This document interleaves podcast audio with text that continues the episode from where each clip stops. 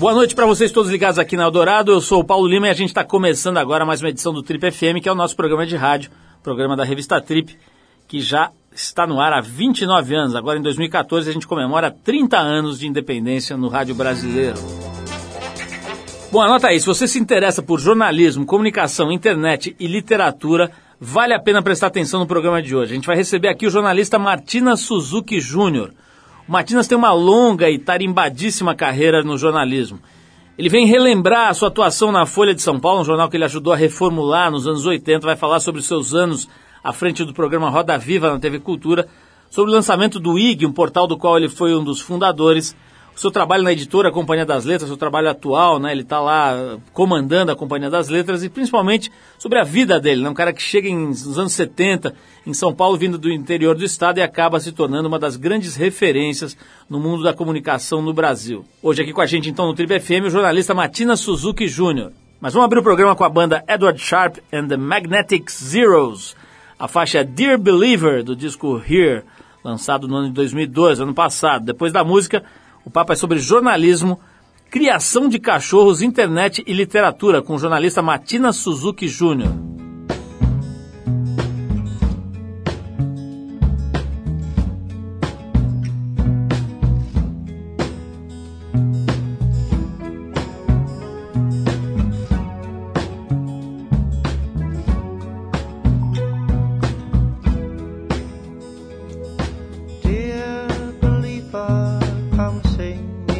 song.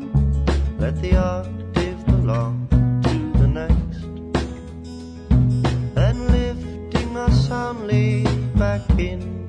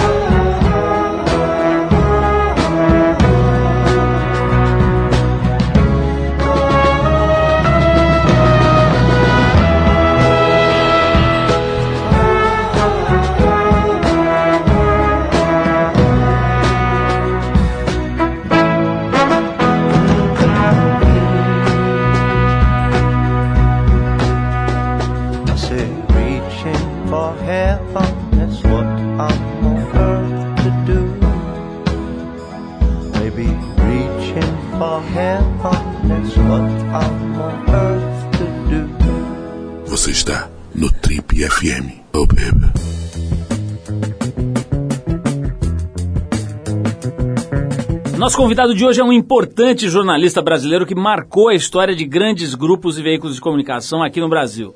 Ele é natural de Barretos, uma cidade do interior paulista, e se mudou para São Paulo em 1973. Aqui ele estudou no famoso Colégio Equipe e depois se formou em jornalismo pela ECA, a Escola de Comunicação e Artes da Universidade de São Paulo, a USP. A carreira jornalística dele é marcada pelos 16 anos na Folha de São Paulo, um jornal que ele ajudou a reformular na década de 80.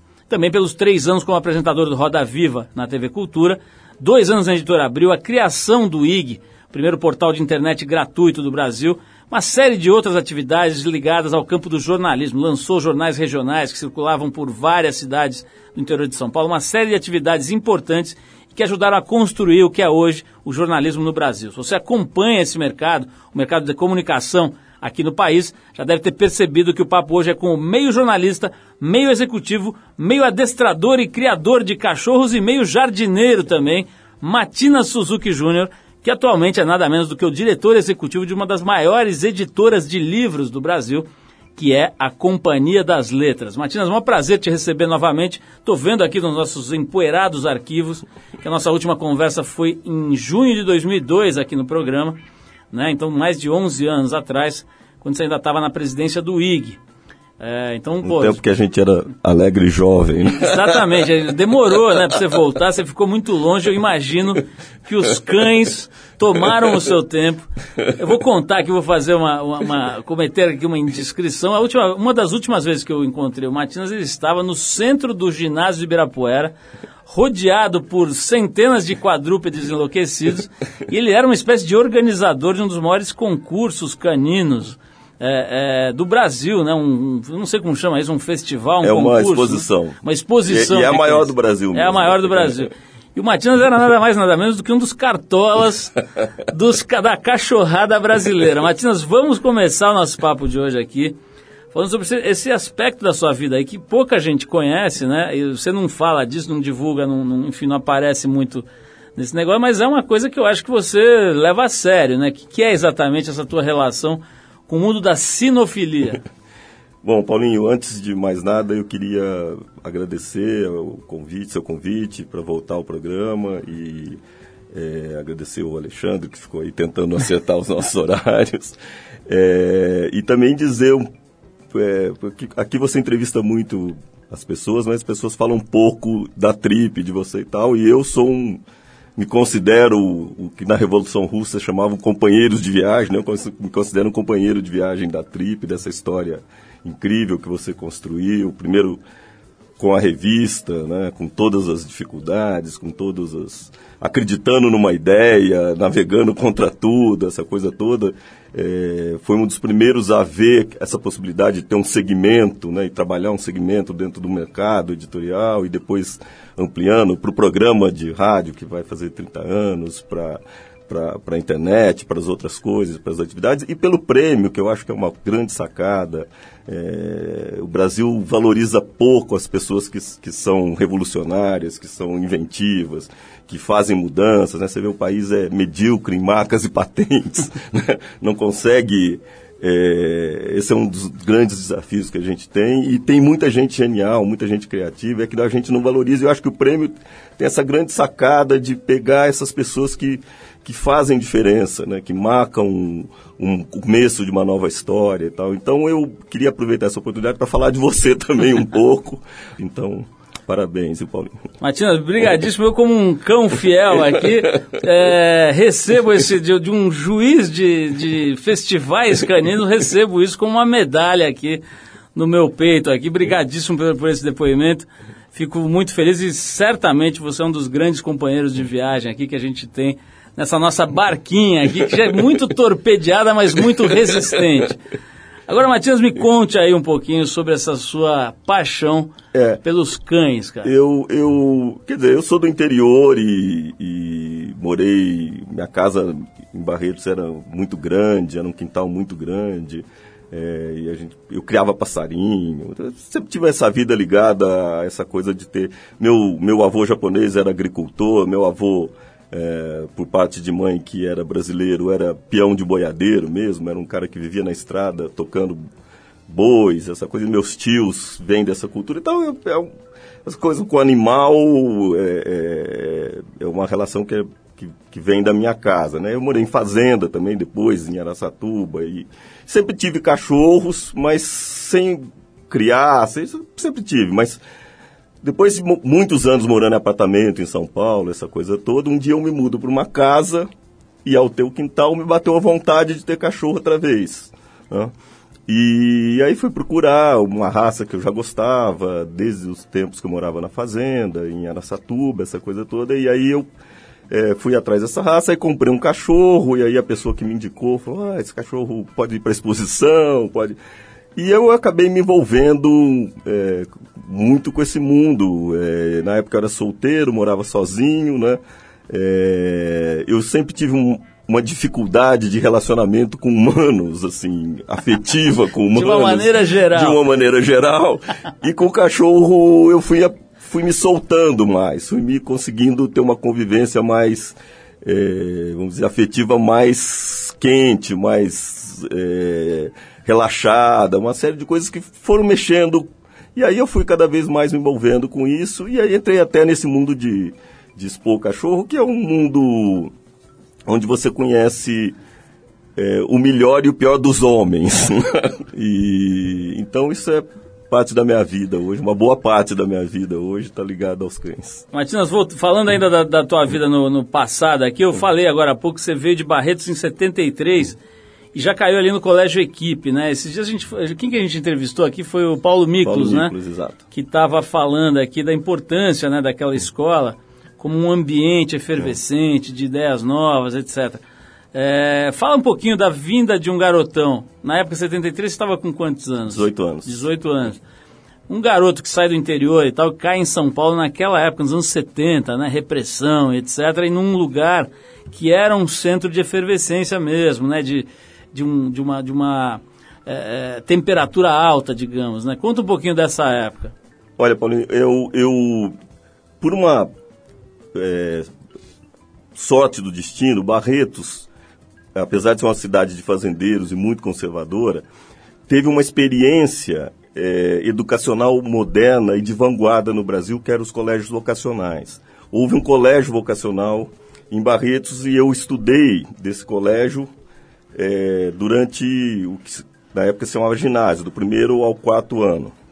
É, também não sei porquê, minha mãe, que era muito religiosa, muito católica, de uma família católica, ela abraçou a ideia do colégio vocacional como se fosse um projeto da vida dela.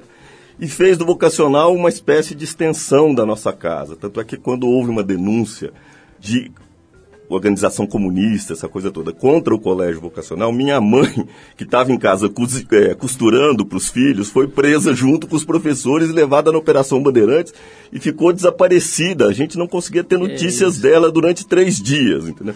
Então, é, é, então eu já vinha de um colégio, de uma experiência que é um pouco a experiência do equipe. Mas a minha, mas a vida na cidade, fora do colégio, era uma vida muito tradicional e convencional mesmo, e eu me considerava um caipira total quando eu cheguei aqui no Colégio Equipe. E eu vim, eh, cheguei aqui em São Paulo, março de 1973, sem conhecer ninguém, sozinho, né? e fui para o Colégio Equipe, onde eu fui, eh, nos primeiros dias, muito eh, discriminado, né? porque tinha uma geração que praticamente todo mundo se conhecia, vinha do colégio aplicação, ou eram de famílias muito conhecidas, eram filhos de intelectuais, o filho do Fernando Henrique estudava lá, é, tinha esse ambiente né, é, intelectual e tal. E havia muito medo também da infiltração de olheiros da polícia, né, porque era 1973 e 73 e 74 foram anos muito barra pesadas, é, do ponto de vista da repressão policial e do, do Estado militar, e sobretudo, e o, e o equipe era muito visado, né, justamente pela proposta de ensino que tinha, essa coisa toda. Então foi uma reação meio natural, acho que as pessoas meio que me discriminaram é, nos primeiros dias e me custou um certo esforço e um certo tempo para uh, conquistar as pessoas e, de, e, tentar mostrar que eu era um cara legal, que não tinha nada a ver com o que se chamava de rato naquela época, né? Que eram, eram, eram as pessoas infiltradas, que se tornavam delatores, essa coisa toda. Matias, vou querer falar um pouco sobre a USP, né? Logo depois dessa, dessa, desse momento que você acabou de, de descrever, você foi parar na USP, na ECA, na Escola de Comunicação, que era ali importantíssima nesse período aí, do ponto de vista do movimento estudantil, né? Vamos falar disso e depois vamos falar da Folha de São Paulo, também um jornal Sim. onde você, enfim, fincou raízes lá, né? Ajudou a fazer uma reforma que foi muito importante para o jornalismo brasileiro. Mas antes a gente vai tocar aqui esse Meyer Hawthorne, que é um dos grandes nomes da soul music de agora, contemporânea. A faixa chama-se Let Me Know, de um disco de 2009, cujo nome é A Strange Arrangement. Vamos de música e na volta a gente vai saber como é que foi Matina Suzuki no tempo que ele usava gravatas muito coloridas e com personagens. Vamos falar disso na Folha de São Paulo, anos 80. Vamos lá.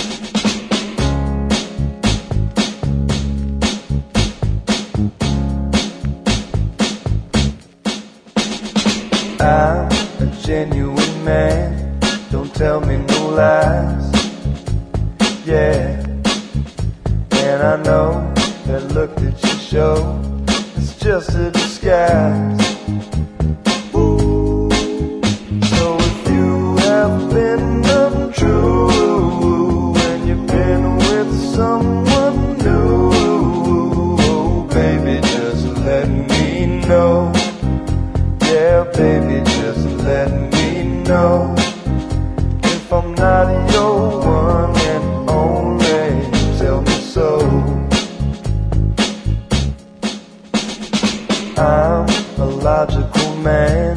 Don't wanna play games.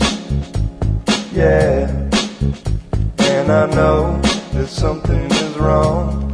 You're acting so strange.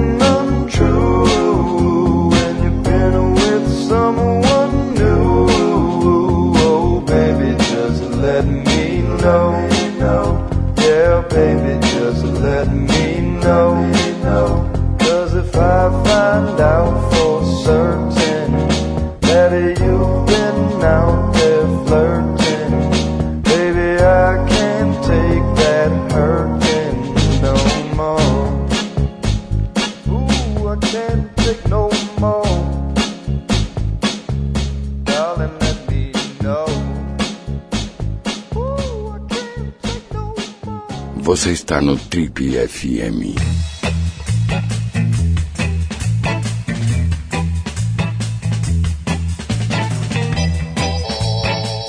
Legal, pessoal, estamos de volta. Esse é o programa de rádio da revista Trip. Hoje recebendo a presença do Matina Suzuki Júnior, que é um dos grandes nomes do jornalismo contemporâneo e agora também do meio editorial, do ponto de vista dos livros, né? Está dirigindo a Companhia das Letras, é uma das grandes editoras, né? Produz quantos, quantos livros vocês fazem por ano, por mês? Matina, é uma produção industrial, né? Nós fazemos cerca de 30 livros por mês. 30 por mês, um livro por um dia. Um livro por dia, praticamente. Incrível. Isso con- contando as obras para adultos, para crianças. Exato, etc. é. São vários selos, Vários né? Várias selos para adolescentes, é, obras mais para para utilização em universidades, é, obras de interesse geral, enfim, são Vamos falar um pouquinho da universidade, Matina. Você sai da equipe e vai direto para a USP, né? Para a Escola de Comunicação e Não, Artes. eu, eu, eu, eu- antes eu fui eu fui para a faculdade de filosofia em 1974. Eu fui estudar filosofia e fazer filosofia que era o que eu queria fazer. Né? E mas aí a, entrou aquela lei da obrigatoriedade do diploma para jornalismo. Então eu nunca tinha, tinha pretensão de ser jornalista, mas eu falava, pô, filosofia, ou vou ser professor ou não vou ser nada. Então deixa eu garantir algum outro emprego, se caso não der certo, essa história de ser professor de filosofia e tal. Então, eu, na época você podia fazer duas escolas na USP, hoje não pode, ao mesmo tempo, simultaneamente. Hoje acho que não pode mais. Aí eu prestei o vestibular para a ECA e passei em jornalismo hum. também. E fiquei durante três anos fazendo as duas faculdades. E nessa altura, é. como é que você se mantinha? Você tinha algum é. trabalhinho ou o teu pai dava uma, é, uma mesada? Meu pai segurava na mesada ali, não era uma mesada fata, mas dava para quebrar o galho. Mas logo eu comecei a fazer um, uns, uns frilas para jornalismo que não era o que eu estava procurando. Né? Mas logo começou a aparecer coisas para fascículos da Abril, é, colaborações em jornais pequenos, além dos jornais estudantis que nós começamos a fazer é, dentro da ECA. Então, eu, eu logo comecei a me virar com esses bicos. Na universidade você chegou a militar no, no, no movimento estudantil? Eu fui um, um simpatizante é, da Libelu. Da, da, Libelu, da Liberdade Luta, que era um grupo trotskista e muito Josimar Mello acho que era presidente, não é? Josimar foi uma das lideranças do, do da Libelu e, e, e, era um grupo de gente muito talentosa, Mário Sérgio Conte, Caio Túlio Costa, é, Paulo Moreira Leite, enfim, era um, uma turma muito interessante e foi, foi muito importante para a minha formação ter participado desse grupo. Vamos falar um pouquinho, Matinas, dessa, desse período seu na Folha de São Paulo. Né? Quem é um pouquinho mais velho, é, quer dizer, não é, a garotada talvez não tenha acompanhado isso tão de perto, né? A não sei quem presta atenção mesmo na história do jornalismo. Mas quem está aí, sei lá, com 45 para frente, deve se lembrar bem da mudança que a Folha promoveu no jornalismo diário aqui no Brasil com uma nova linguagem, um outro jeito de entender o que era a demanda do jornalismo diário naquele momento, né?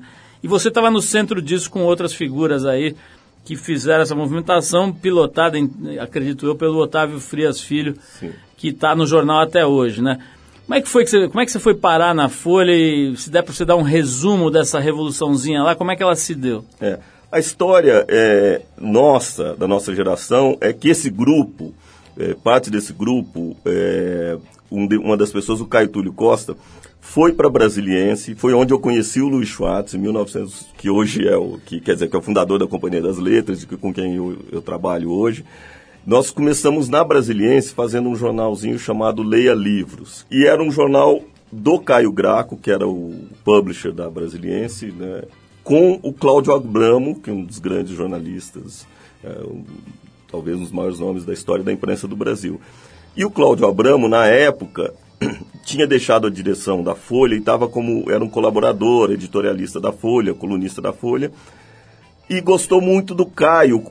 O Caio, ele levamos o Caio foi levado, o Caio Túlio Costa, para ser o editor do, do, do, Leia Livros, e aí ah, começou aquela conversa na Folha de renovação entre o entre o seu Frias, Otávio Frias pai, e o Otávio Frias filho, que era muito jovem, não comandava o jornal ainda, mas já estava lá participando dessas discussões estratégicas.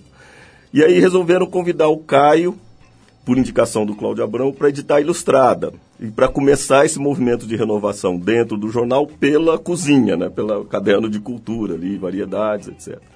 Como eu era muito, conhecia muito o Caio, era muito amigo do Caio, essa coisa toda, mas não queria fazer jornalismo, estava pensando em outros projetos para minha vida. Eu fiquei ali com uma pessoa próxima, essa coisa toda, até que num, num, num final de ano, o Gabriel Prioli, que trabalhava na equipe, foi convidado para fazer o programa do Tomás Souto Corrêa na TV Bandeirantes, que era um programa que era um dos programas que Abril estava produzindo na Bandeirantes abriu essa vaga do Gabriel e o Caio me chamou é, para ocupar essa vaga do Gabriel e aí eu entrei na Folha e fiquei 16 anos lá. O que, que, você acha que... Vamos falar isso depois da próxima música, aí a gente vai parar para tocar uma música, mas vou deixar essa pergunta no ar, Matinas. O que, que você acha que foi a, força motriz aí? O que, que você acha que foi, o, melhor ainda, o grande legado dessa geração tua na Folha? O que, que vocês fizeram que realmente marcou? Vamos deixar essa pergunta no ar e eu vou tocar aqui é, o ator, comediante e músico Hugh Glory, que é o cara que faz o Dr. House, né? Na, na, televisão ficou famoso com esse personagem, né? O Hugh Glory já se dedica algum tempo à música e, e, vem fazer uma série de shows aqui no Brasil em março de 2014. Então, enquanto ele não, não chega, a gente vai mostrar para vocês a versão dele para o clássico Unchain My Heart.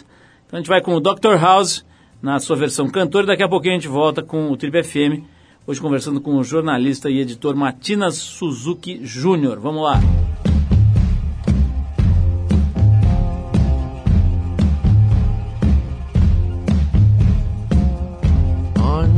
Unchain my heart. Baby, let me be. Unchain my heart. Cause you don't care about me. You got me sewn up like a pillowcase. But you let my love go to waste. So unchain my heart. Set me free. Unchain my heart. Baby, let me go. Unchain my heart. Cause you don't love me no more. Every time I call you on the phone, some fella tells me that you're not home. So unchain my heart, set me free. You got me under your spell, like a man in a trance. But I know darn well that I don't stand a chance. Unchain my heart, let me go my way. Unchain my heart, you worry me night and day. Why let me lead a life of misery when you don't care a bag of beans for me? So unchain my heart and set me free.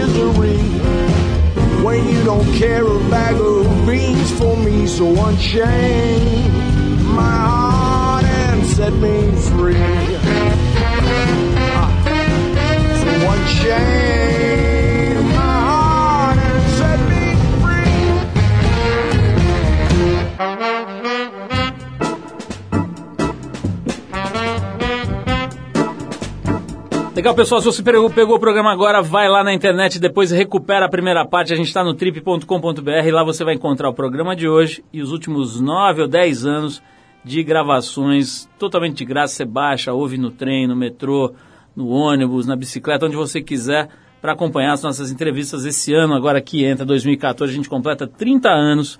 Toda sexta-feira. É sexta-feira pra caramba, viu, Matinas? É muita sexta-feira para contar a história. Agora vamos falar do que interessa, Matinas. Vocês formaram lá uma turma, turma de Golden Boys do jornalismo brasileiro. Todos usavam gravatas incríveis, terninhos, jaquetões, ombreiras. Tinha toda uma estética ali, né? Que era uma época de anos 80, né? Uma época divertida ali, o rock brasileiro, enfim, tinha toda uma cena acontecendo. A moda também ali, as pessoas tentando criar uma personalidade na moda brasileira. Queria que você falasse um pouco assim desse, desse período da tua vida e do legado que essa turma conseguiu deixar do ponto de vista de jornalismo. Né? O que, que você acha que vocês fizeram de mais importante ali? É, Paulo, eu acho que é, eu sempre digo que jornal, o jornalismo depende muito da época que ele está. Né? O, Pasquim, o Pasquim, por exemplo, é um fruto da epanemia dos anos 60 e não, se você tira aquele contexto, você não faz o Pasquim. Uhum. Né? E a Folha, eu acho que foi um, uma soma de várias coisas. É, começando internamente, é, a, o, o, grande inspirador de todo mundo, que era o, o, mais, a pessoa mais velha de todas, que era o seu Frias, né? mas que tinha uma idade mental muito mais jovem do que todo mundo, que era um visionário e que comprou um jornal que não era o negócio dele, né? Ele era um empresário ligado a banco, ligado à construção civil, essa coisa toda, e, e, comprou um jornal meio por uma oportunidade e de repente vislumbrou uma possibilidade de, de com a reabertura política, o Brasil precisaria de um jornal independente, mais moderno, essa coisa toda. Então esse foi, ele vislumbrou e executou o projeto. E teve também a sorte de ter dois filhos que não só entenderam muito bem o projeto, como deram mais consistência né, e, e, e musculatura para o projeto. Do ponto de vista intelectual, que foi o Otávio, que até hoje é o diretor do jornal, e do ponto de vista comercial, porque as, as relações comerciais eram muito atrasadas também, né? que foi o, o Luiz Frias que tocou a, a mudança comercial a, a, imprensa brasileira é independente mesmo há muito pouco tempo. Né? Não, é um, não é um. Isso quando a gente diz isso, não, não, tam, não é nenhuma falsidade nisso. Então, eu acho que esse é o projeto que inspira é, é, e talvez tenha aí a grande lição de toda essa de que a imprensa precisa ser realmente independente para poder exercer o seu papel é, com toda a eficiência e com toda a importância que ele tem. Né?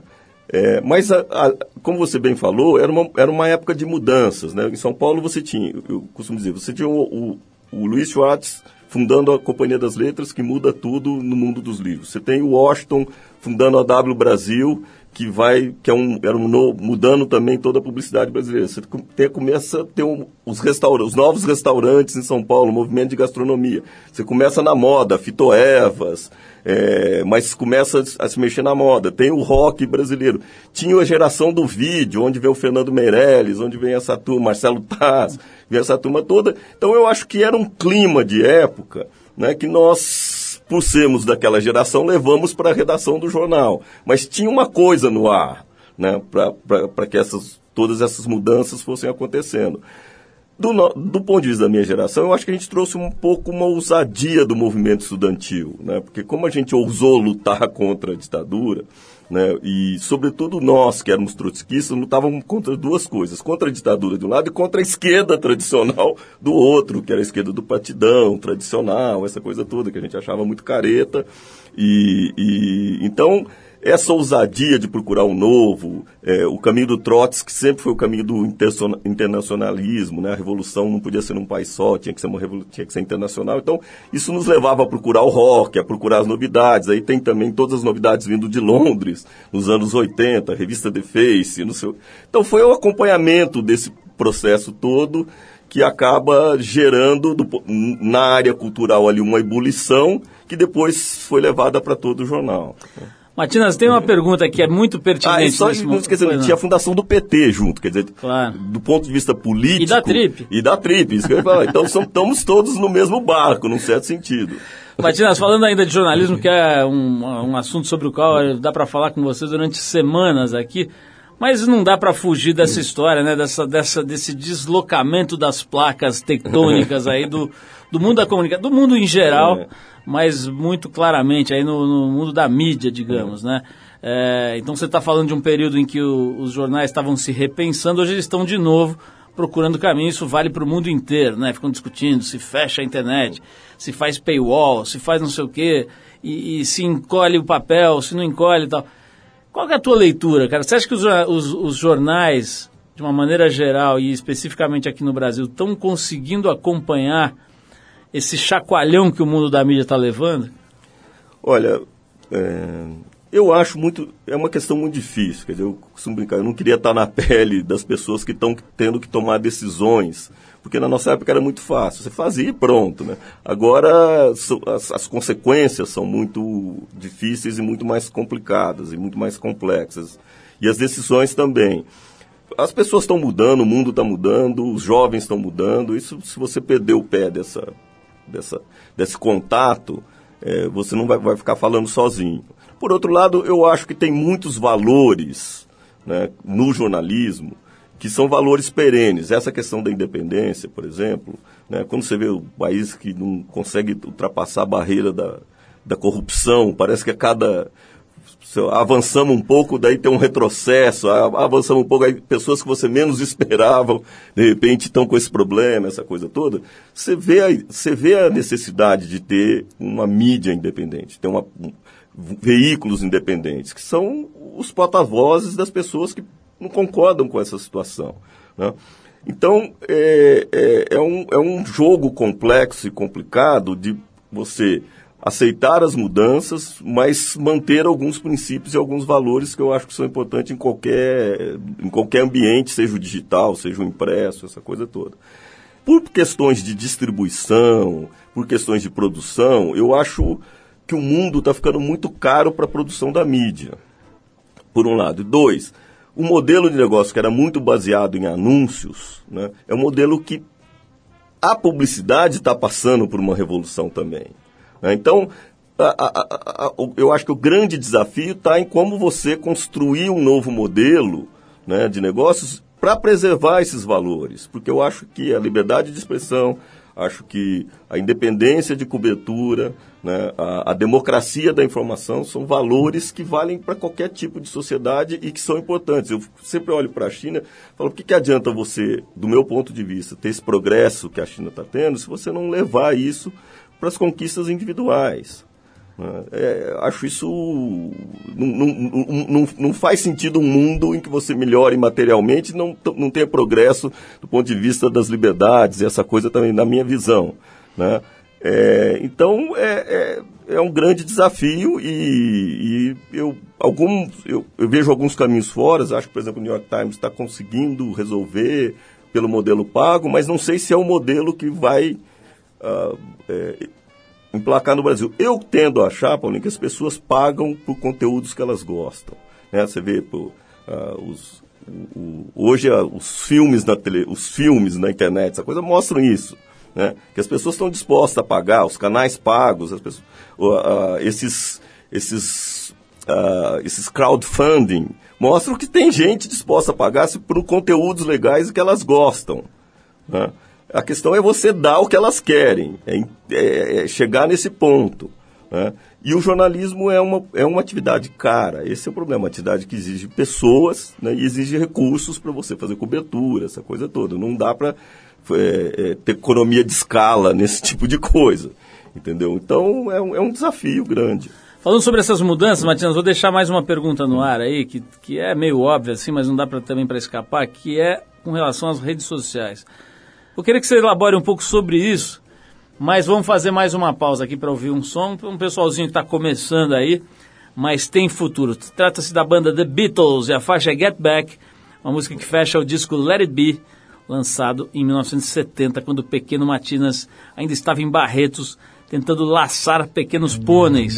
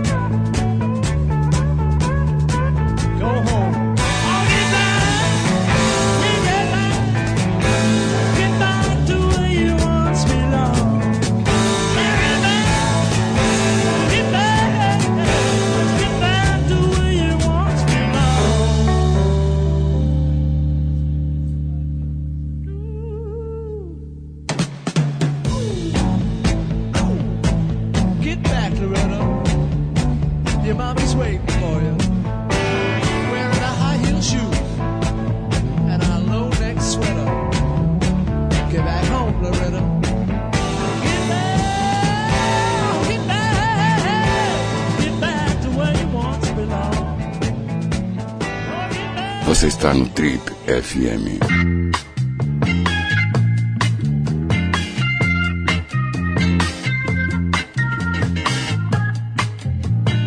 Legal, pessoal, estamos aqui no nosso último bloco, é o último bloco, né? Último bloco do Trip FM, hoje recebendo a presença de um profundo conhecedor da comunicação, que é o pequeno Matina Suzuki Júnior, é, que fez um monte de coisa aqui. Se eu falar tudo que ele fez no, no jornalismo aqui, a gente fica duas horas, mas atualmente é o diretor executivo de uma das grandes editoras brasileiras, que é a Companhia das Letras. Agora, Matinas, é engraçado porque você que foi um dos fundadores aí do IG, né, um portal que mexeu muito com a ideia da internet comercial no Brasil e a coisa de ser gratuito e tal, de repente vai trabalhar com um livro que é um suporte, digamos, antigo, né? O Gutenberg foi quando lá, sei lá, enfim, no, no passado longínquo. E aí você vai para uma editora que faz livros modernos e tal, mas o livro uma cara meio parecida com a do, do Gutenberg, né? Assim, no- no- nas linhas É, gerais. o livro fundamentalmente não mudou Não mudou, muito, né? É. Como é que é, cara? Quer dizer, as pessoas têm essa- aquelas crenças, aquelas lendas eh, populares, não, no Brasil ninguém lê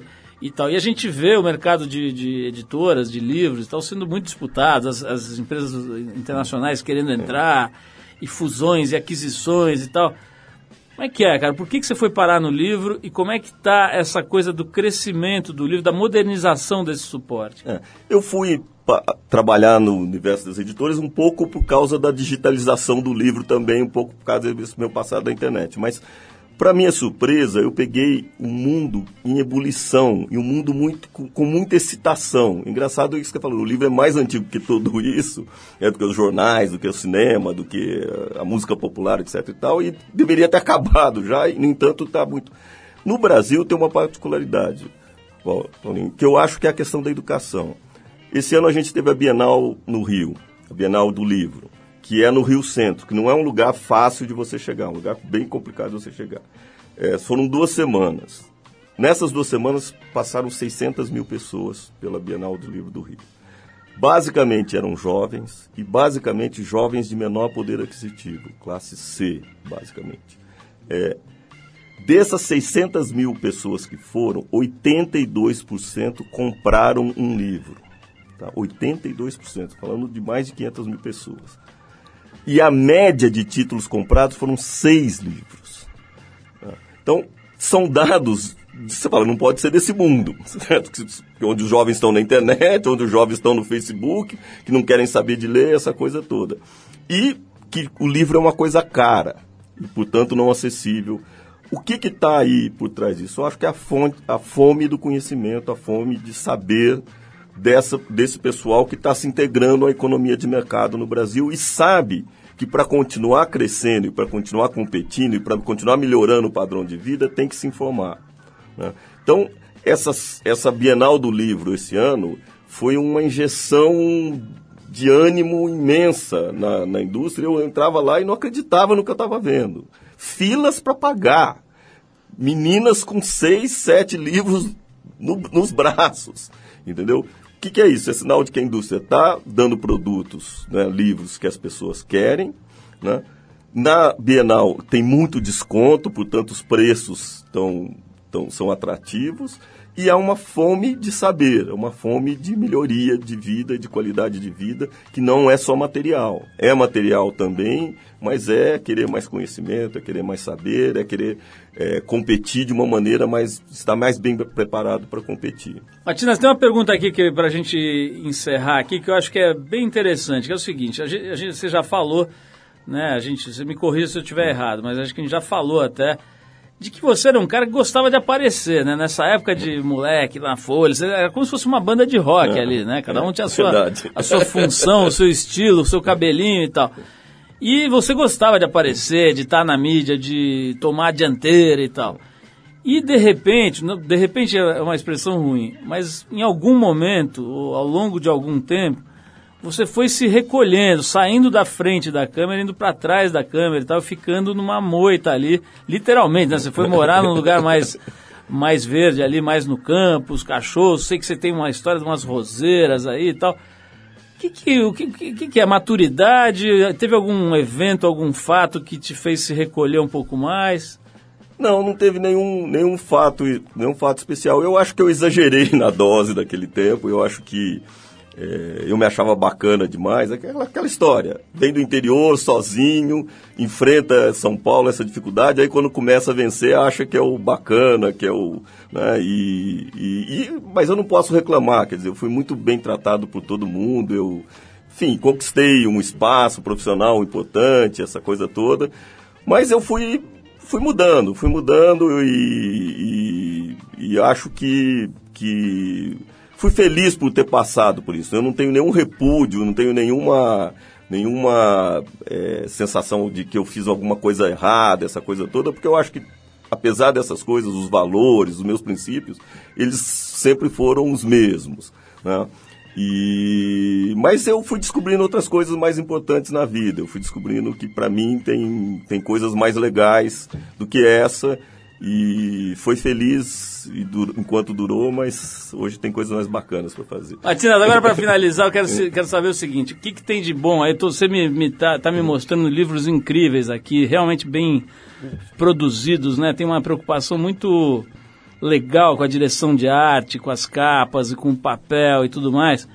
O que, que, tem de legal aí que se destacaria na produção da Companhia das Letras? Porque agora é uma hora que muita gente arruma um tempo para ler, né, cara? Vai ler o livro das férias ou os livros das férias e tal. Fala aí alguma coisa que você recomenda para o pessoal que está nos ouvindo aqui levar para as férias, para ler agora nessa parada de fim de ano. É, eu, eu recomendaria dois livros. Um é o, da, é o Fim, né, da, da Fernandinha Torres, que é um livro sensacional, é é, escrito por uma mulher, mas com um universo masculino de, de, de, de, homens na velhice, cariocas na velhice. É uma leitura de verão muito boa e o livro está indo super bem foi muito bem. E é uma revelação, uma grata revelação, né, a Fernanda como escritora.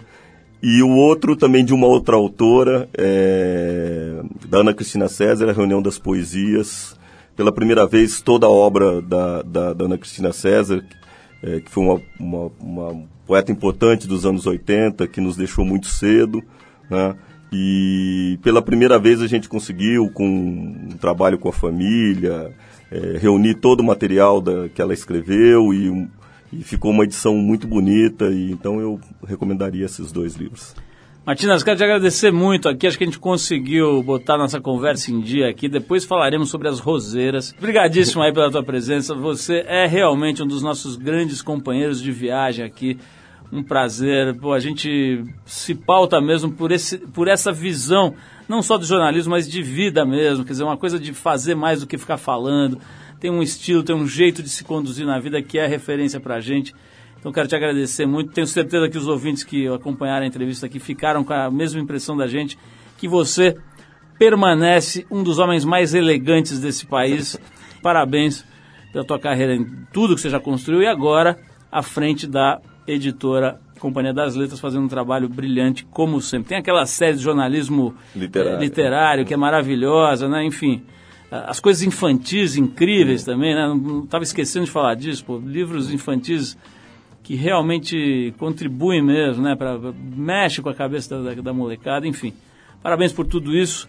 E a gente vai encerrar o nosso papo com o Matina Suzuki, uma banda chamada Cérebro Eletrônico. A faixa é Ancestrais Canibais, que é do livro, do, livro do, do álbum que eles lançaram há pouco tempo, chamado Vamos Pro Quarto.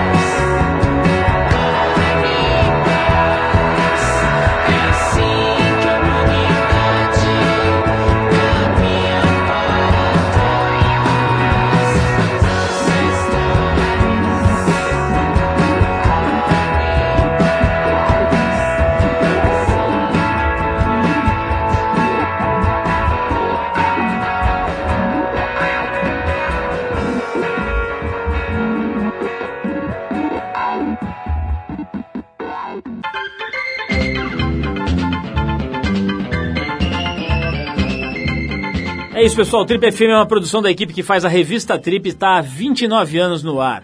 Apresentação Paulo Lima, produção e edição Alexandre Potashev. Para falar com a gente, você pode escrever para radio@trip.com.br ou então pode nos adicionar no Twitter. A gente está lá no tripfm. Para quem perdeu o programa de hoje, quer escutar de novo ou quer conhecer melhor o nosso trabalho, acesse o trip.com.br. Lá você vai encontrar um arquivo com centenas de entrevistas feitas por aqui nos últimos 13 anos. E você pode baixar essas entrevistas para escutar a hora que quiser e onde quiser. Você também pode acessar esse arquivo pelo aplicativo da Trip para o iPhone. É só procurar lá na Apple Store, que ele é gratuito. Na semana que vem a gente volta nesse mesmo horário com mais um Trip FM. Um abração e até a próxima!